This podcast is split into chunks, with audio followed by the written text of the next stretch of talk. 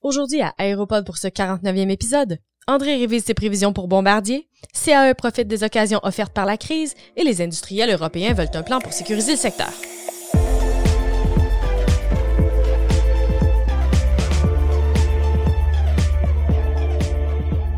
Bienvenue à Aéropod, le podcast des pros de l'aviation, une production de Mentor Aéro en collaboration avec les ailes du Québec. Mon nom est Claudia Wallet et aujourd'hui, dans le studio distancé, j'ai avec moi André Allard et euh, Olivier Lacombe. Euh, notez qu'on a eu des petits problèmes techniques au début de l'épisode, en fait plusieurs problèmes techniques, donc un problème avec l'image, le son va être coupé un petit peu. Bref, on vous organise un épisode tout de même et on lance ça directement dans la discussion. Alors André, on commence en force en révisant les prévisions financières que tu nous avais fait pour Bombardier lors de notre épisode spécial de cet été. Alors, pour ceux qui ont, regardé cet épisode-là, puis qui ont été voir la présentation PowerPoint, il y a trois diapositives à changer ou à reviser. Mm-hmm. Ce que tu as fait gracieusement. Oui, et euh, je vais les mettre en lien aussi dans... Les notes de l'épisode. Dans les notes de l'épisode. Alors, la dette nette de Bombardier, que j'avais estimée, moi, à 7,5, à 5,7 milliards de dollars après la vente d'Alstom, passe à 4,5 milliards. Parce que moi, j'avais, j'avais, considéré que la transition avec Spirit Aérosystème n'aurait pas lieu. Donc, déjà là, ça a un impact de 500 millions de plus dans les revenus. Puis, il y a d'autres ajustements qui nous amènent à 4,5 milliards. OK? Les revenus de Bombardier en 2021, je les ai ajustés à la baisse parce que Bombardier dit maintenant, nous, notre objectif, c'est de vendre de 100 à 120 appareils par année, puis il faut être rentable dans cette fourchette de, vente-là. Moi, j'avais mis les ventes à 123 appareils pour 2021. Je l'ai ramené à 100. Puis là, quand on fait le total, quand on regarde la partie en rouge, on arrive à euh, 4,5 euh, 4,6 milliards de revenus après les escomptes, avec 100 appareils de vendus. Euh, pardon, à 4,5 milliards, on est à 4,6 milliards, pardon, on est sans les escomptes. On enlève les escomptes, on tombe à 4,1 milliards de revenus pour 2021 euh, euh, de l'aviation d'affaires. On rajoute à ça les autres revenus, c'est-à-dire services après-vente, OK? principalement, qui sont en forte hausse. Donc, j'arrive avec un total de 5,1 milliards de revenus pour la l'année fiscale 2021 et une marge bénéficiaire de 513 millions au lieu de 595 millions. C'est très gérable comme situation parce que, évidemment, à 513 millions de revenus ou de marge bénéficiaire, tu as moyen de payer le reste des intérêts et rembourser une partie de la dette là, qui est restante de 4,5 milliards de dollars. Mm-hmm. Donc, ça, c'est revisé. On va voir au mois de janvier si ça tient toujours la route. Mais ça va. Regarde, c'est intéressant la situation de Bombardier est bien meilleure ou les perspectives aujourd'hui sont bien meilleures qu'elles l'étaient à l'été. Euh, beaucoup de rumeurs qui circulent parce que dans l'aviation d'affaires, on est revenu à peu près à 90% du nombre de vols d'avant la COVID-19, COVID-19, ouais. Et c'est principalement les vols internationaux qui n'ont pas repris. Mais si tu es à 90% de ton volume sans les vols internationaux, on peut s'attendre à ce que quand le vaccin va être distribué, ben les vols internationaux aussi vont, vont, vont, augmenter. Donc, on devrait passer en haut du 100% quelque part vers la fin de 2021. La demande est forte en ce moment. Toutes sortes de rumeurs qui circulent de nouvelles commandes chez Bombardier. Regarde, c'est des rumeurs positives. Euh, VistaJet, euh, pas VistaJet, NetJet, pardon, a environ 140 options de commandes pour des 100, des Challenger 350 qu'elle n'a pas prises. C'est une commande originale de 2012. Il lui reste à peu près 140 options à prendre. Ce que j'ai comme information, c'est qu'à ce moment, elle a pris 5 ou 10 nouvelles pour, euh, pour 2021. mais donc, oui, la situation s'améliore, mais côté emploi, cadence de production, moi, je vois pas toujours d'augmentation ou de retour de cadence avant COVID-19. Là pour 2021. Euh, les dernières mises à pied chez Bombardier vont se font au mois de décembre, les derniers départs. Puis euh, écoute, dans certains départements, on est rendu à 20 années d'ancienneté comme euh, mise à pied. Là. Ouch! oui, c'est, regarde, ça a fait mal, cette crise-là, pour les employés. C'est, regarde, j'ai une pensée pour eux autres, là. Regarde, c'est pas. Dire qu'on était en pénurie incroyable il y a un an, c'est le monde à l'envers. Ouais, puis je te garantis que dans deux ans, ça va être la pénurie. Quand, quand ça va avoir repris, là, on, va. C'est un sujet qui va revenir, ça. Euh, d'accord, gardons ça dans notre petite poche. Euh, c'est ça, mais il y a des bonnes rumeurs intéressantes chez Bombardier. Ça faisait longtemps qu'on n'avait pas de bonnes nouvelles, bonnes rumeurs comme ça chez Bombardier. Je trouve ça intéressant. CAE profite de la crise actuellement pour saisir certaines opportunités. Et oui, CAE, le, notre, notre champion euh, de la formation puis des simulateurs de vol, a fait deux acquisitions dans les euh, derniers jours. ils ont acheté Flight Training Services d'Amsterdam. C'est une compagnie qui donnait, donc faisait de la formation sur avion de ligne, principalement des 737 puis des 320, OK? Mais aussi des gros porteurs. Il y avait, ils ont des simulateurs de 787 en Europe, presque tous des simulateurs fabriqués par CAE d'ailleurs. Et ils ont racheté ça, donc ils achètent un chiffre d'affaires. Ils ont dépensé 150 millions de dollars canadiens.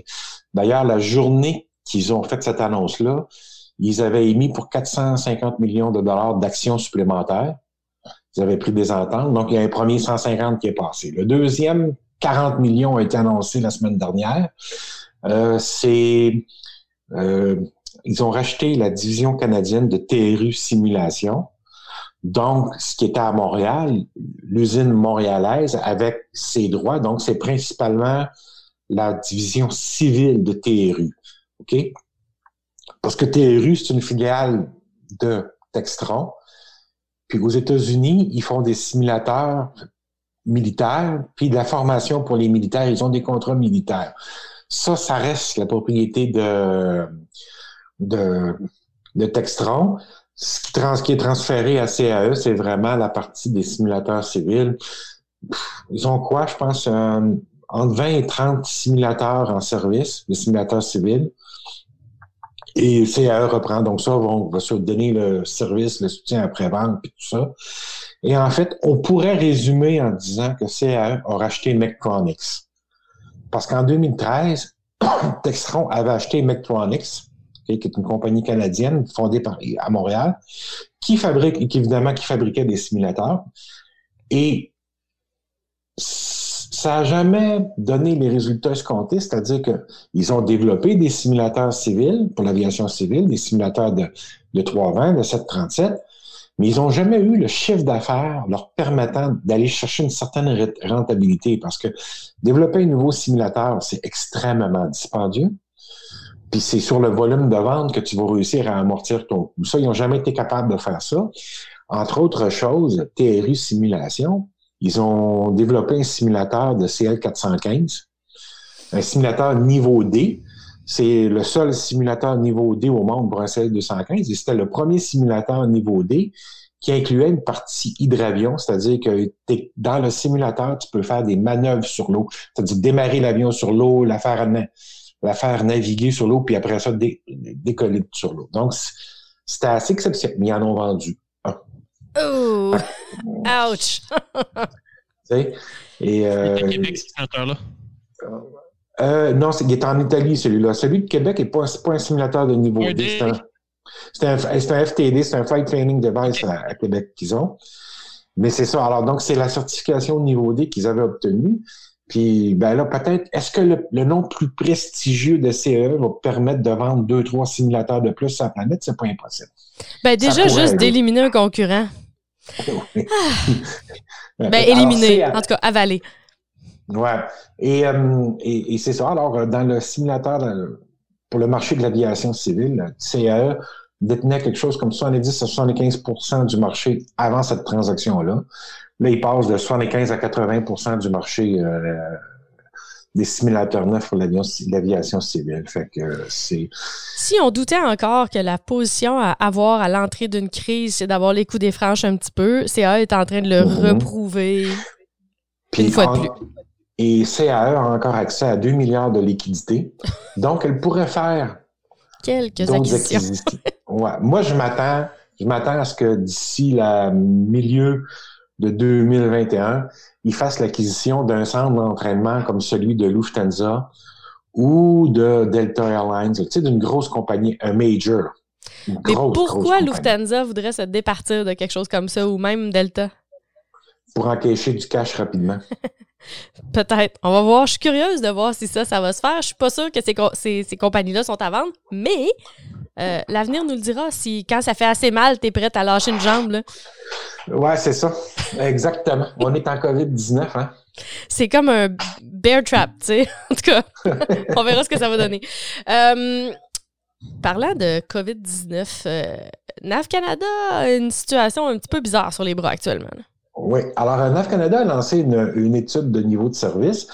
Les études de niveau de service, en fait, c'est ce qui permet de décider si est-ce qu'on augmente le nombre de personnel dans une tour de contrôle ou on le réduit ou on la ferme. Ça fait partie de la réglementation qui régit NAV Canada parce que NAV Canada a comme obligation de s'autofinancer puis d'arriver, de faire des budgets neutres à la fin de l'année. OK? Donc, ils peuvent pas faire de déficit. C'est contre, la loi leur interdit de faire des déficits. Donc, ils doivent prendre des moyens pour arriver. Et là, ben, dans l'Ouest canadien, il y a six aéroports qui, euh, sont, euh, qui sont en dessous du niveau de service habituel ou à cause de la COVID-19. Et là, NAV Canada a lancé l'étude de ces six aéroports-là afin de revoir les services. Ça va prendre à peu près huit mois parce que quand NAV Canada décide de réduire ses services, ça prend une étude d'impact sur la sécurité aérienne. Et ultimement, au bout des huit mois, c'est Transport Canada qui va approuver la, réduction des services ou les fermetures des taux. Après ça, ça prend à peu près un an à appliquer ça, c'est-à-dire réduire les chiffres, faire les modifications, parce que il faut que tu fasses toutes tes publications, il faut que tu échanges, tout tes, ton supplément de vol. OK? Toutes vraiment pas sûr que ça vaut la peine dans les circonstances. Là. Ouais, exactement. Puis après ça, ben, dans deux ans et demi, le volume va revenir. Fait que là, il va falloir refaire une nouvelle étude de service pour réaugmenter les services, reformer les gens pour le. Ce concept-là de, déclenchement automatique de ce processus-là n'était vraiment pas fait pour une situation en, U ou en, V. C'était fait pour quelque chose de linéaire dans le temps que. Alors, il y a une personne qui, a le pouvoir de de suspendre ça ou de changer ça, c'est le ministre des Transports du Canada, M. Marc Garneau, grand scientifique, qui a décidé de tester la théorie des univers parallèles. Alors, il s'est créé un univers parallèle dans son monde de lui, où il n'y a pas d'urgence, l'industrie du transport aérien n'est pas en situation de crise, donc il n'y a pas d'urgence d'agir. Mm-hmm. C'est pas nécessaire de revoir la façon de fonctionner. Mm-hmm. Puis lui, évidemment, il s'est créé un univers, un univers, à son image, c'est-à-dire que il peut se permettre de réfléchir à toutes sortes de solutions, mais il n'est pas obligé de prendre des décisions ou de poser des gestes. il espère qu'en réfléchissant, ses collègues ministres vont prendre des décisions à sa place, je ne sais pas. Regarde, c'est désespérant. Combien Moi, je pense que présentement, on est en train de faire une étude d'impact sur combien de temps on est capable de maintenir le statu quo avant qu'il y ait des gens qui, qui bloquent l'entrée à son bureau de comté. Là. Oh, ça, ça, regarde, là, tu poses une excellente question parce que. Euh, On approche du moment. C'est désespérant. Hmm. C'est inutile de fermer ces tours-là pour une période d'un an et demi, deux ans, quand on sait que le trafic va revenir et, que la demande va ramener la nécessité de, de remettre les services là où ils sont actuellement. C'est comme. À un niveau un peu méta, on se demande vraiment pourquoi il a pris cette job-là. Qu'est-ce qui l'intéressait, tu sais? Ben, c'est une autre histoire. Ouais. OK. Euh, Delta Santé avec ses pilotes. On en avait déjà parlé. Oui. Mais là. Donc, c'est. Ces année, ça a été, ça a été approuvé à 75% par les pilotes. Donc, ils vont avoir une réduction de 5% du nombre d'heures garanties par mois. En contrepartie, ben, Delta fait, fait aucune mise à pied parmi les pilotes. Ils avaient d'ailleurs une entente pour les agents de bord aussi, je pense pour les mécaniciens aussi. C'est bon jusqu'en 2022. Euh, c'est plus que 5% de réduction de salaire en réalité pour les pilotes parce que comme ils mettent personne à pied, tu as des pilotes en surplus, il y a à peu près plus personne qui va faire son maximum d'heures dans le mois non plus. Fait mm-hmm. ça a d'autres. Mais je pense que, regarde, c'est des, des décisions. Tout le monde a dit bon, on serre tous les coudes ensemble, puis on, on va passer à travers ça. C'est une façon de gérer intéressante qu'on voit de plus en plus de la part des compagnies aériennes, de s'asseoir avec leurs syndicats. Les syndicats sont en généralement favorables à ça aussi, les syndiqués, parce qu'on est devant une situation exceptionnelle. C'est euh. beau à voir et, sans, sans, humour noir, c'est un petit peu particulier de voir une situation euh, gérée de manière aussi collective au sud de la frontière. Oui. Oui oui. Enfin, intéressant. Mais pendant ce temps-là, euh, pour la, période d'action de grâce la semaine dernière, euh, Delta Airlines a certaines journées annulé jusqu'à 13% de ses vols. OK? On voit que la reprise aux États-Unis s'essouffle. C'est Delta qui a été la principale à annoncer des, annulations de vols la semaine dernière. Mm-hmm. Je soupçonne qu'American et United ont fait des vols vides plus que d'autres choses. Là, puis euh, ils sont probablement là. On voit que la reprise aux États-Unis, qu'à un moment donné, on a atteint 45% du volume de, de ce que c'était l'année dernière. Là, on arrive à la période d'action de grâce, puis oups, on est à 40, 39% de ce qu'on était l'année dernière. On sent qu'il y a un ralentissement. Dans... Ben, il y a plus de cas, hein? Oui, euh, plus de cas et plus de décès aussi. Je pense que l'augmentation du nombre de... Les cas, ça n'a pas l'air d'énerver les gens. C'est quand les gens voient la courbe des décès monter, là, tout le monde s'inquiète. Ben ça et le fait qu'on est en train de saturer les systèmes de santé dans plusieurs euh, communautés. Là. En tout cas, c'est, disons que tout le monde connaît des soignants. Bref, passons là-dessus. Euh, allons faire un petit tour du côté de l'Europe. Alors, plusieurs choses de ce côté-là.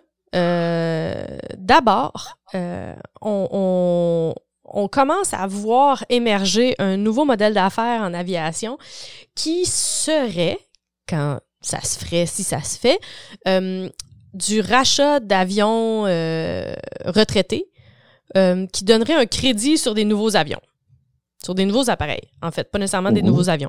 Donc, euh, on n'a pas vu ça jusqu'à maintenant. On voit ça dans l'industrie du cellulaire et des, communications comme ça, et même des voitures à la limite. Euh, mais on n'a pas vu ça en aviation pour le moment. Et pourtant, euh, le, le, le, président d'Airbus est une des voix les plus positives pour ce modèle-là en disant que ce serait gagnant pour tout le monde, euh, que ça améliorerait le bilan environnemental de, de, de l'industrie, que ça stimulerait la demande, euh, que ça supporterait les opérateurs avec euh, des économies de, de, de carburant, etc. Mhm. La seule chose qu'il ne mentionne pas, c'est combien ça coûterait cher aux avionneurs. Donc, tu as beau trouver le principe de base intéressant, il reste que c'est du gros argent qui sort de tes poches pour financer un achat, finalement. Euh, et c'est pas impossible que ce soit intéressant, mais je, une des possibilités, c'est que ce soit le, clou dans le cercueil de Boeing, c'est-à-dire la, dernière chose que eux ne pourront pas faire. Donc, si ça part quelque part dans l'industrie, tout le monde va devoir faire ça, éventuellement. Sur les segments, on mhm. s'entend. Si ça se fait pas dans les avions d'affaires, c'est correct, mais ça pourrait se faire sur les gros, les gros porteurs, etc. Euh, mais donc, euh, à partir du moment où ton concurrent le fait, tu n'as plus le choix. Il faut que tu le fasses toi aussi. Tu deviens instantanément plus compétitif si tu n'offres pas cette possibilité-là.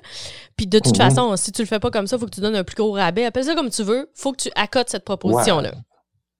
Qu'est-ce que tu en penses, toi, André? Penses-tu que ça va se faire?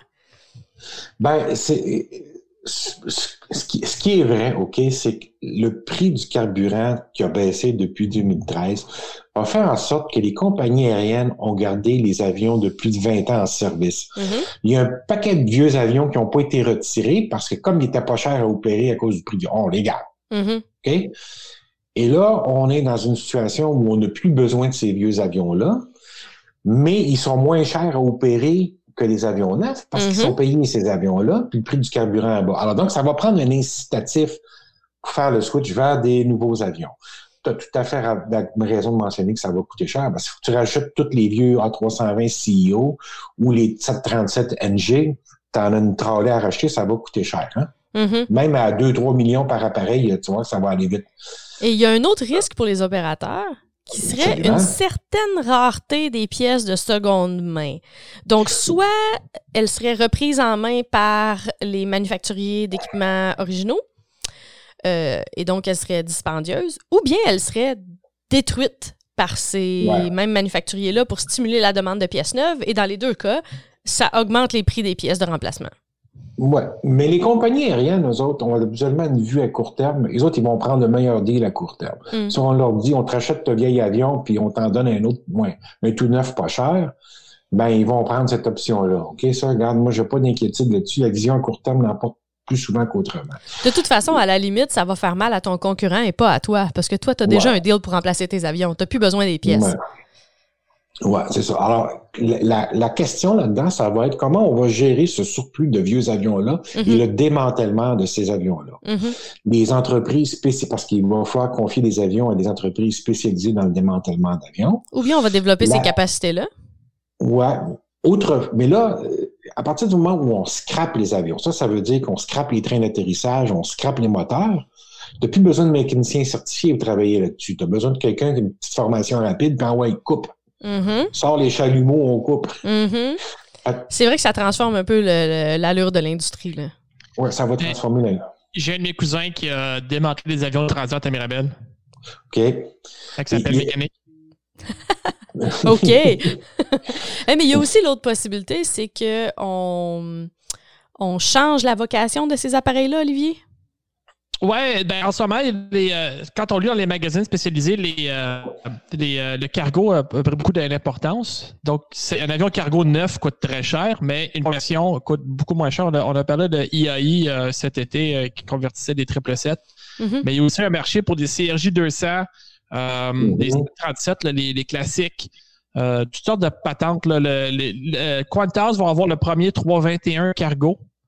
Euh, ben, ils doivent l'avoir récemment, là, j'ai vu ça dans un magazine qui faisait ses vols au mois de septembre. Donc, le premier 321 converti en cargo euh, va être livré en Australie. Donc, il y a une demande pour ces avions-là. Puis, si Airbus rachète des avions, ben, après ça, Airbus peut se revirer, peut se retourner puis les vendre à IAI, euh, patati patata, pour les convertir en avions cargo, en avions ravitailleurs. Donc, beaucoup de ces avions-là sont pas, sont pas finis. Ils sont peut-être moins bons pour voler des passagers, mais ils sont encore utiles. On va voir où ça va nous mener. Euh, parlant du président de, d'Airbus, euh, il, en fait, euh, des avionneurs européens en général et des opérateurs européens également, on est très fâchés de la façon dont les interdictions de vol et la pandémie ont été gérées. selon eux, on devrait se dépêcher de mettre en place une infrastructure qui permettrait des tests rapides plutôt que des quarantaines et des interdictions de vol. Ben absolument, absolument. C'est prouvé que les tests rapides sont beaucoup plus efficaces que la quarantaine parce que là. Entre autres parce que les gens les respectent pas.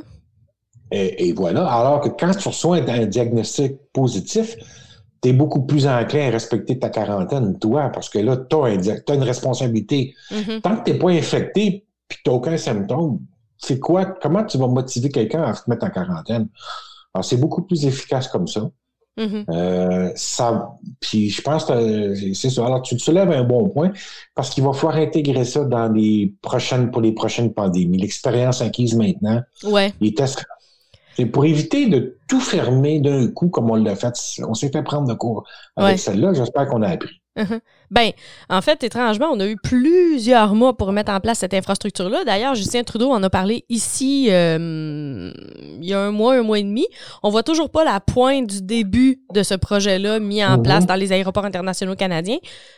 Bon, disons que. Puis, mais en fait, honnêtement, ça me surprend de l'Europe. J'aurais eu le, sentiment qu'ils auraient bougé plus rapidement sur cette, euh, sur cette question-là. Ouais. Ouais. Alors, euh, on va espérer que ça va, ça va, ça va s'accélérer, surtout avec l'arrivée du vaccin en 2021. Ça sera bien de pouvoir reprendre les. Alors, la question que, que, que, que, que je lance aux, aux éditeurs, c'est euh, est-ce qu'il va y avoir un Bourget 2021? Hmm. Suite à ça. Hmm. bonne, question. J'imagine qu'on est en train de planifier que oui. J'ai vraiment hâte de voir. Euh, et euh, toujours en Europe, euh, les dirigeants des avionneurs et, et, en fait de plusieurs compagnies dans la chaîne d'approvisionnement sont en train de d'agiter un drapeau rouge en disant la situation actuelle est en train de fragiliser certains fournisseurs dans la chaîne d'approvisionnement et il faudrait essayer de mettre sur place un fonds qui pourrait supporter ces organisations-là pour s'assurer qu'elles ne deviennent pas vulnérables à une prise de contrôle étrangère. Quand tu parles de prise de contrôle étrangère, tu... Je fais référence plus à l'Asie et à la Chine en particulier parce que, bien entendu, c'est pas aux États-Unis qu'on est particulièrement en position de faire des acquisitions actuellement. Non, ça serait plutôt l'inverse. Exactement.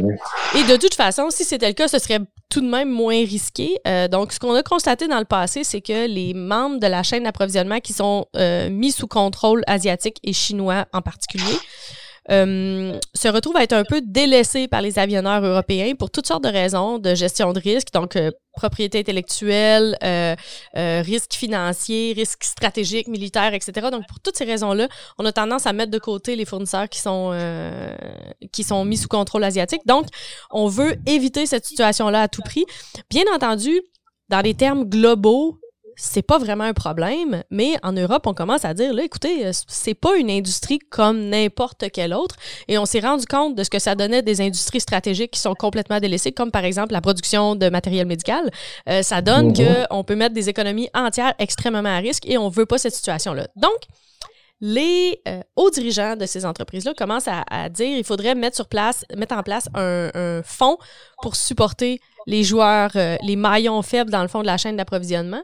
Euh, et on aimerait que ce soit privé comme initiative. Donc l'objectif, ce serait peut-être de le supporter par les gouvernements, mais au départ que ce soit une initiative privée.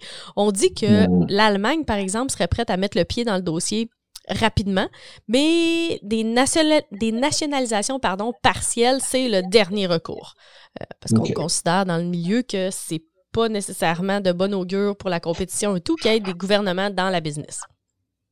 Donc, moi, ben ça, les nationalisations ont plus la cote, hein, un peu partout sur la planète, mais c'est un, problème intéressant parce que, ne serait-ce qu'au niveau de la chaîne d'approvisionnement, on sent que les, les les gens aéronautiques et les OIM euh, ont constaté la limite des chaînes d'approvisionnement dispersées partout sur la planète quand il y a une pandémie.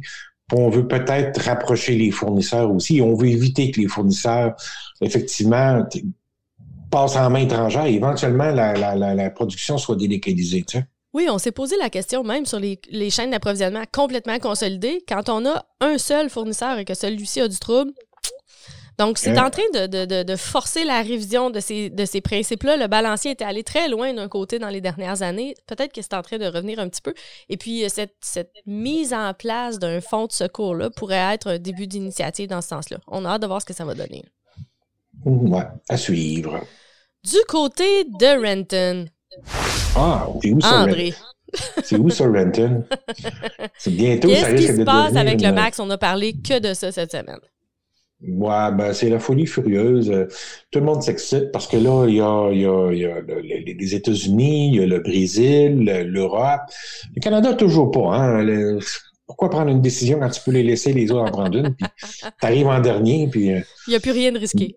Il n'y a plus rien de risqué. Comme M. Garneau est, est, toujours dans son univers parallèle. Je ne sais pas s'il nous entend dans son univers parallèle, mais en tout cas, c'est ça. Et puis, en fait, moi, ce que j'ai à dire là-dessus, c'est que le Boeing est en train d'accélérer euh, les modifications sur ces avions-là, donc reprogrammer les MCAS, euh, déplacer les, fameux faisceaux de câbles, faire toutes les modifications qui sont à faire, reprogrammer euh, les alarmes, les choses.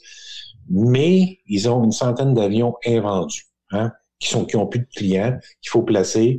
Boeing se promène, puis essaye des ventes. Puis compagnie aérienne les attendent dans le détour. Hein. Ah, non, non, tu me prends pas tes avions, tu me les donnes. Et les problèmes commencent. Ça va générer. Ce qui est amusant, c'est que le de Boeing est reparti à la hausse parce que le fait de livrer des avions, ça va amener des liquidités. Je ne veux pas que tu livres l'avion, euh, même si elle est déficitaire, au moment où tu la livres, tu encaisses les balances, ça. Donc, ça va générer des, des, liquidités au niveau de, durant 2021 pour mourir. Combiné à la, confirmation du gouvernement démocrate qui avait tendance à vouloir aller du côté d'un package d'aide euh, et aux individus et aux, entreprises, les, perspectives sont bonnes. Moi, si j'étais chez Boeing, là, je prendrais rendez-vous avec, euh, avec euh, avec, M. Biden. ouais, avec Joe le 21. Puis là, j'irais y expliquer. Je dis, regarde, les Européens subventionnent Airbus pour qu'ils développent un nouvel avion vert. Tu as un plan vert, toi? Subventionne-moi, parce que sans ça, je serais pas capable de compétitionner euh, Airbus. Moi, c'est la direction que je prendrais. Est-ce que, est-ce que Boeing est prête à investir dans un nouvel avion? Est-ce que le conseil d'administration qui est là nous a prouvé qu'il était prêt à prendre de ce genre de risque-là? Je ne suis pas certain. On va voir. Très curieuse. Parce qu'ils vont regarder le prix de l'action, puis ils vont, avant d'annoncer, d'annoncer des choses qui pourraient faire rebaisser le prix de l'action, je pense qu'ils vont y réfléchir à deux fois. C'est sûr, mais en même temps, c'est juste pousser un problème vers l'avant si on ne fait pas de développement. Ah, ben, on en a déjà parlé. Mais bon. Ça, regarde. On s'entend. Oui. je, vais faire un T-shirt. Hashtag on s'entend. Euh, en défense, Olivier, le F-35, un petit suivi sur notre spécial de cet été. Oui, cet été, dans le quatrième épisode, on vous a parlé que le F-35, euh, dans sa version Bloc 4, modification 4, euh, allait être euh, modifiée pour larguer les bombes nucléaires. on a récemment su, en fait, la compagnie qui est, qui est chargée de faire, si on veut, la, forme aérodynamique de la bombe et les équipements de guidage qui vont dans cette bombe-là, pas la, charge militaire, la matière fissible. donc, la compagnie a émis un communiqué comme quoi que le, le premier, les largages, les tests de largage de cette bombe-là sur le F-35 avaient été complétés. Donc, c'est la bombe, c'est la B-61-12, qui est la bombe qui est utilisée depuis euh, par l'aviation américaine depuis euh, vraiment longtemps. Euh, c'est la seule bombe qui est utilisée par les Américains. Ils ont d'autres vecteurs, notamment sur le sous-marin nucléaire et sur les missiles qui sont dans le au Dakota, près de, près de Manitoba, tout ça. Mais pour les avions, c'est la B-61. Donc, euh, ce qui est intéressant, c'est que le F-35 a largué la bombe à une vitesse supersonique à 10 500 pieds. Et puis, la bombe elle a déjà été, testée sur le B2 et le F-15E. Euh, donc, on peut s'attendre que les tests se poursuivent sur le F-16. Il faut savoir que les Américains, euh, ils fournissent des bombes aux Européens, à certains pays de l'OTAN comme la Belgique, l'Allemagne, entre autres l'Italie, je crois, de mémoire. Donc, pour la dissuasion nucléaire en Europe et c'est cette bombe-là, donc ils vont la mettre à niveau. On peut s'attendre que cette bombe soit. Euh, ils avaient, souvenez-vous, on avait parlé cet été du contrat de, des Eurofighter qui s'avaient achoppé pour la Belgique et puis les, mm-hmm. euh, les, euh, Airbus était prêt à intégrer la bombe nucléaire sur l'Eurofighter pour les Belges. les Belges ont notamment la mission de livrer la, la bombe. C'est ce qu'ils appellent en, jargon les, les, les, clés doubles. Donc, il faut que les Américains mettent leur clé pour autoriser que la bombe va être utilisée et le pays de l'OTAN doit aussi mettre sa clé pour y aller. Un peu ce que le Canada faisait dans les années 70 quand on était en Europe avec les F-104. Mm-hmm. Donc, euh, donc ça s'était fait. Donc, il y aura les liens dans les notes. la, photo du F-35 supersonique avec la soute ouverte et la bombe qui sort de la soute, c'est assez impressionnant euh, de voir que c'est triste. Oui, le résultat final est triste, mais c'est dans un esprit de situation, c'est ça. Le but, c'est de ne pas l'utiliser. C'est ça. Viens pas m'attaquer parce que je vais faire du, du popcorn avec toi. Voyons voir si ce sera efficace. Euh, euh, je peux vous fournir des références. Nouvelle de SpaceX. SpaceX, grosse, euh, gros deux, deux semaines, on peut dire, pour SpaceX récemment. Donc, cette semaine, il y a eu le centième vol de Falcon 9. Euh, de la fusée Falcon 9 depuis qu'ils la font. C'était le 16e lancement de satellite Starlink qui va pouvoir fournir de mhm. l'Internet haute vitesse euh, partout sur la planète. Et déjà, ils commencent à avoir assez de satellites euh, de Starlink en orbite pour que les gens puissent faire des tests. Et à date, ce qu'on sait, si vous, allez voir sur Ars Technica, des trucs comme ça, c'est qu'apparemment la vitesse est très bonne avec très peu de latence. Donc, les gens qui habitent dans le fin fond des bois euh, ou loin des, centres urbains, là, qui sont pas capables d'avoir un, Internet que de l'allure, avec ça, ils vont être capables. Euh, donc, mhm. quelqu'un qui va à la pêche euh, au nord d'LG4 va pouvoir avoir accès à. va pouvoir faire du Netflix and chill sur le bord de lac. Ouais. Carrément. Et puis, ce qui est arrivé avant ce lancement-là, il y a eu le en fait, c'est ça, le lancement de. Le centième lancement, je crois que c'était le sixième vol de ce booster-là. Euh, et donc, il a volé sept fois. Il est revenu les sept fois. Mm-hmm. Euh, il y a eu le Crew 1 qui a, qui a décollé. Ça, c'est un, booster neuf. C'est Crew 1. Souvent, on nous a parlé abondamment de, euh, de, Crew Demo qui était le vol. Premier vol habité de capsule Dragon cet été. Là, ils ont lancé quatre astronautes à la bord de Crew 1, qui était la première mission officielle, si on veut, du contrat de SpaceX avec la NASA. Euh, la capsule était nommée Résilience. Donc, il y a quatre astronautes vers l'ISS. C'est la première fois qu'on envoie plus que trois astronautes, parce que la capsule Soyuz amenait juste trois astronautes. Et euh, il y a plusieurs euh, trucs intéressants. Donc, dans les quatre astronautes, une fois qu'ils sont rendus à la station spatiale, c'est la première fois qu'il y a sept astronautes dans la station spatiale pour une longue durée. Il y en a déjà mhm. eu sept, mais ils étaient là comme pour une semaine ou deux avec la navette spatiale, puis ils revenaient sur la Terre. Et là, ils sont là pour de longues durées. Euh, entre autres, il y a l'astronaute japonais Soichi Daguchi. Euh, lui, c'est son troisième, c'est la troisième fois qu'il vole dans l'espace. En fait, il est dans l'espace avec un troisième véhicule. J'ai de la misère à parler, mais c'est le troisième véhicule différent dans lequel il volait dans l'espace. Il rejoint un club très sélect, euh, donc Wally Shira, qui avait volé en Mercury, Gemini, Apollo et John Young, qui lui avait volé avec Gemini, Apollo et navette spatiale. Et si on inclut, dans le cas de John Young, le module lunaire, il a volé dans quatre vaisseaux spatiaux différents. Ah ben. C'est euh, quand même assez excellent. C'est Ah ouais? impressionnant. et puis, euh, les, euh, les trois Russes qui vont aller les rejoindre le 10 avril. Et euh, retour des quatre, euh, quatre, ces quatre astronautes-là vont revenir euh, sur Terre autour du 1er mai. Ça continue la série de succès pour euh, SpaceX. Puis moi, je suis certain, là, quand, euh, quand Boeing a su qu'elle serait en compétition avec SpaceX pour euh, le, le véhicule spatial, vers- vers la- ils ont dit des amateurs, ça, on va les torcher. En la bon français. que quand le bombardier est arrivé avec, avec la série C, ils ont dit on va Ouais. torcher, puis euh, on regarde Ouais, qui torche qui maintenant. L'arrogance, voilà. c'est jamais payant. Hein? C'est le, Non, le non. thème moral du jour. Euh, Puis, puis, euh, je peux renchérir sur SpaceX juste pour dire que, euh, euh, voyons, euh, Spaceship, les, les progressions des tests moteurs, tout ça aussi progresse.